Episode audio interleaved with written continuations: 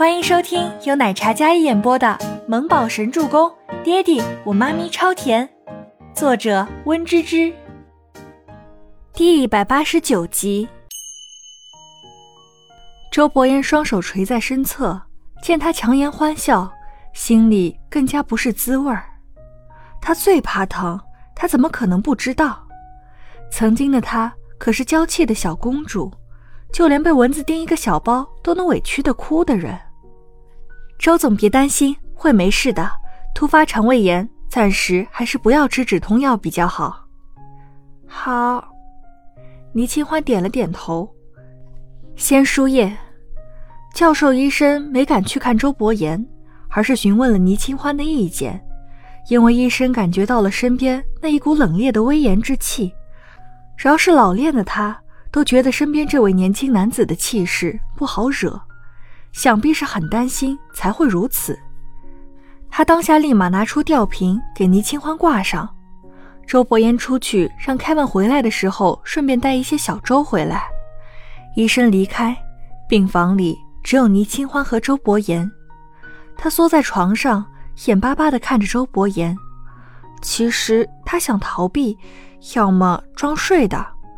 但是周伯言那幽深严肃的模样，一双眸子里有隐隐的怒意，让他想逃避都没有办法。周伯言皱着眉头，面色冷峻，黑沉沉的，宛如锅底一般难看。他本想教育来着，但见他这样，生气都被软化了。他叹息一声：“还疼吗？”周伯言一开口，倪清欢忽然就委屈起来了。小嘴一憋，眼里有些湿漉漉的。这下知道哭了。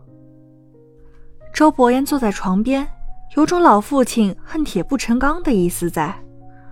我还以为你要骂我呢。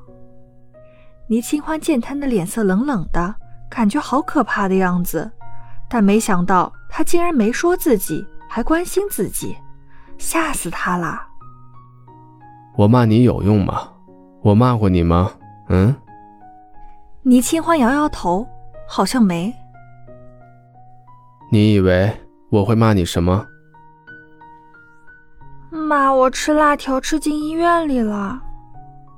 倪清欢鼓起腮帮子，想起来有些郁闷，怎么好好的会得急性肠胃炎呢？周伯言调整了一下呼吸。以后不要吃那些，听到没？周伯言放低语气，想说什么，见他那样都不忍心说出口。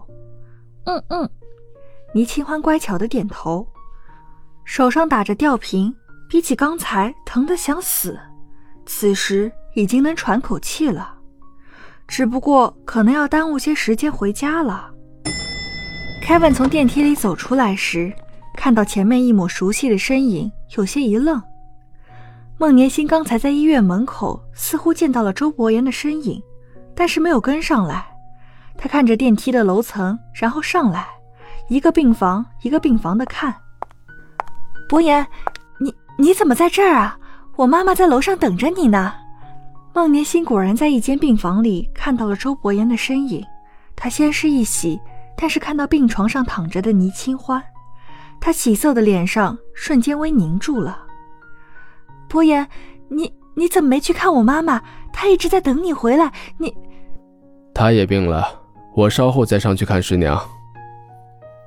周伯言面色恢复冷淡，看着突然出现的孟年星，并没有多少情绪的波动，反而恢复往常的冷冽。他怎么能跟你师娘比？我妈妈病危，还一直惦记着你。你回来怎么没有先去看他？孟年星嗓音有些冷了下来，眼神睨了一眼倪清欢，然后委屈的跟周伯言说道，似乎他这个举动是多么大逆不道一样。周伯言听了，眸色一沉，扫了一眼孟年星，孟年星立马闭嘴，他多话了，竟然敢这么跟周伯言说话，他一定是被气疯了，才会这样不识大体。师娘很重要，她也很重要。周伯言起身看了一眼输液袋，想着估计还要好一会儿。抱歉，孟年心虽然有些想将心里的意见直接脱口而出的，但是想着有失身份，立马道歉。我我也是着急，我妈妈情况不太好，她又很惦记你，我才会说那些话的。孟年心温柔的道歉道，但是周伯言背对着他，没有去看他那副柔美无助的模样，他的眸子盯着输液袋看。既然人已经没什么大碍了，周伯言也稍稍放心了些。打完针我送你回去，我先去看师娘。周伯言当着孟年星的面说道：“好，你去吧，我自己可以的。”凯文，把粥拿过来，让他喝点在这里看着他。周伯言说完，出了门。孟年星听到刚才周伯言那句“他也很重要”。心里要嫉妒疯了，看了一眼倪清欢，他一定是故意的，想要扣住伯言不让他离开，所以故意病的。倪清欢见孟年星的两副面孔的模样，忍不住翻了个白眼，然后自己闭上眼睛休息了，懒得搭理。孟年星真巴不得倪清欢在国外就死了，可是这个女人人畜无害的模样，内心手段也不容小觑。几次三番都能化险为夷，真是可恨。幸好威廉已经将那个男人给处理掉了，不然伯言再深入调查，查到自己身上，后果不堪设想。孟年心跟上周伯言，伯言，我妈妈刚醒，就等着见你呢。她要是见到你，一定很开心的。孟年心的语气里满是依赖的感觉，但是周伯言不发一语。似乎不将他的话听进去一般。倪清欢躺在病床上，听到了孟年星的话，心里忽然就有些闷闷的。唉，人家是去看师娘，你紧张在乎什么呀？倪清欢闭上的眼眸忽然又立马睁开，他单手按着肚子，然后坐了起来。怎么感觉这个孟年星跟周伯言说话的语气怪怪的，好像周伯言是他妈妈的女婿似的？那语气满是依赖的感觉，给人的感觉真的很不爽。本集播讲完毕，感谢您的收听，我们下集再见。